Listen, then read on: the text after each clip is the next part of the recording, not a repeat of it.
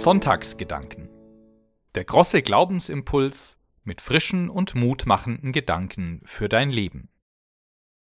Ich bin Linkshänder.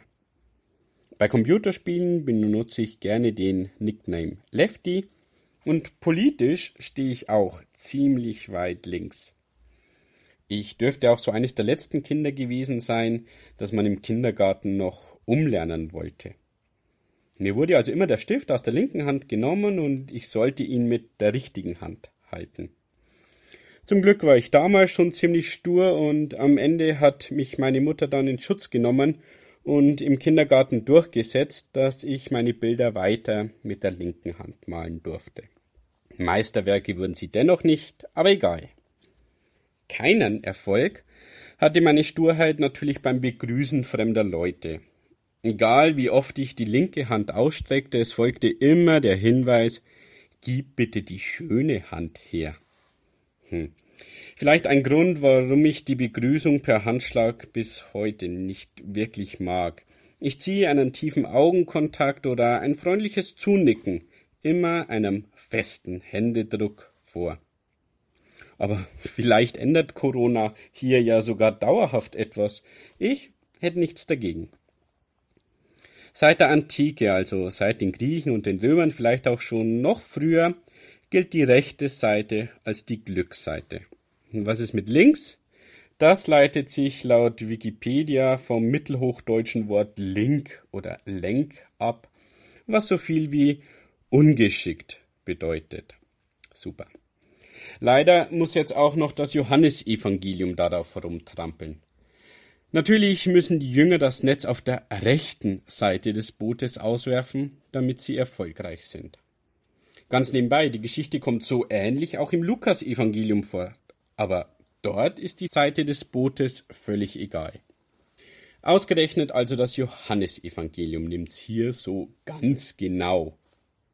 Dabei ist das ja genau das eine Evangelium von den vieren im Neuen Testament, das aus der Reihe tanzt. Die anderen drei, Markus, Matthäus und Lukas, sind sich inhaltlich an vielen Stellen ähnlich, da sie die gleichen Quellen nutzen oder Matthäus und Lukas sogar von Markus abgeschrieben haben. Das Johannesevangelium wurde erst einige Jahre danach verfasst und es hat einen ganz eigenen Stil.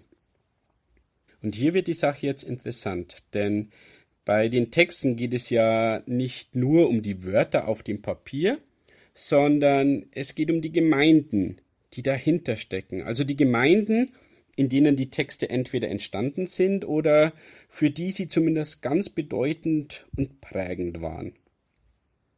Wir haben hier also die Johannäische Gemeinde, eine Gruppe von Christinnen und Christen, die schon auch mit anderen Gemeinden und Gruppen in Kontakt steht, aber die eben eigene Schwerpunkte setzt. Zum Beispiel ist die Rolle des Petrus für sie nicht so bedeutend.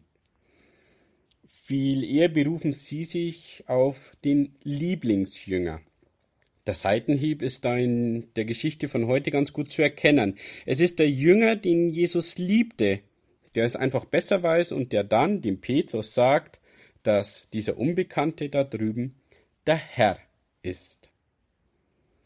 Diese Gemeinde geht also ihren eigenen Weg, macht ihr Ding, aber ihr gelingt dann etwas, das sich in der Kirchengeschichte leider selten wiederholt hat. Es kommt nicht zur Spaltung, sondern die verschiedenen Wege finden zusammen. Deutlich wird das ganz einfach daran, dass auch das Johannesevangelium ein fester Teil des Neuen Testaments wurde und damit auch die anderen Gemeinden unglaublich bereichert hat. Ich meine, unvorstellbar, wenn dieser theologische Schatz in der Bibel fehlen würde, vor allem weil er ja so ganz anders ist. Gleichzeitig ging aber auch die johannäische Gemeinde auf die anderen zu, und auch das lässt sich in diesem 21. Kapitel hier aus dem Johannesevangelium sehr schön entdecken. Dieses Kapitel ist eigentlich ein Nachtrag, wahrscheinlich sogar einige Zeit nach dem gesamten anderen Text entstanden. Und so kommt Simon Petrus dann hier in diesem Kapitel schließlich doch auch noch eine Sonderrolle zu, denn er ist es, der das Netz, das übervoll ist mit Fischen, ganz allein an Land zieht. Und in den Versen, die auf unsere heutige Bibelstelle dann folgen, darf er sogar seinen alten Fehler wieder gut machen. Nachdem er Jesus ja am Kohlenfeuer im Hof des Hohepriesters dreimal verleugnet hat, kommt es hier am Kohlenfeuer am See von Tiberias so weit, dass Petrus sich dreimal zu Jesus bekennt und daraufhin dann den wichtigen Auftrag vom Auferstandenen erhält, Weide meine Lämmer. Petrus wird also als Hirte der gesamten Kirche auch vom Johannesevangelium anerkannt. Wie gesagt, solche Beispiele des gegenseitigen Respekts und des Aufeinanderzugehens lassen sich in der gesamten Kirchengeschichte leider nicht viele finden. Vielmehr folgte eher eine Kirchenspaltung auf die andere. Natürlich, die Welt ist immer komplizierter geworden und Kompromisse sicherlich schwieriger. Aber trotzdem möchte ich einfach nochmal diesen einen Punkt betonen. Wenn es da Leute gibt, die neue Sachen ausprobieren oder die versuchen, neue Wege zu gehen, dann sollte man sie nicht einfach ziehen lassen oder sie als Außenseiter abstempeln. Vermutlich ist nicht alles richtig, was sie machen, also nicht rechtens. Vermutlich ist manches sogar ziemlich ungeschickt, um diese ursprüngliche Bedeutung von links nochmal ins Spiel zu bringen.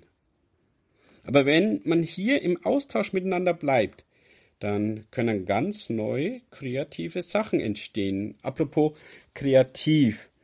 Vermutlich ist es nur ein moderner Mythos, dass Linkshänderinnen und Linkshänder kreativer sind als andere. Ihr könnt das ja mal selber googeln. Man findet im Netz dazu alles Mögliche, also auf jeden Fall auch die Antwort, die man jetzt an dieser Stelle selber am liebsten hören möchte. Daher behaupte ich jetzt einfach mal, dass es so ist und begründe das einfach damit, dass unsere Welt in erster Linie auf Rechtshändigkeit ausgelegt ist. Wenn man daher Sachen mit links macht, muss man zwangsläufig an den verschiedensten Stellen immer wieder kreative Lösungen finden. Jetzt, wo die ganze Welt durch einen kleinen Virus plötzlich eine ganz andere ist, müssen sich alle ganz neu zurechtfinden. Selbstverständlich gilt das auch für kirchliche Gemeinden.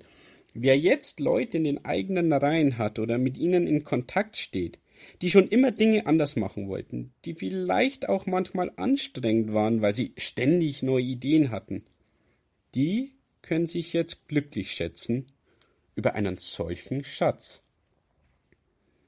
Jetzt ist die Stunde derer, die auf den ersten Blick vielleicht nicht mehr ganz katholisch sind, aber denen es einfach darum geht, dass Menschen, dass Gemeinden auch in schwierigen Zeiten in Kontakt bleiben und zusammenhalten.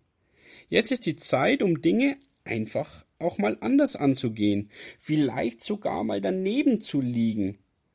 Warum sich nicht einfach auch mal etwas ungeschickt verhalten? Alle, die das tun, waren von Anfang an ein Schatz der Kirche. Und ich kann mich sogar gut vorstellen, dass das auch Menschen tun können, die, warum auch immer, zum Schreiben die rechte Hand benutzen. Musik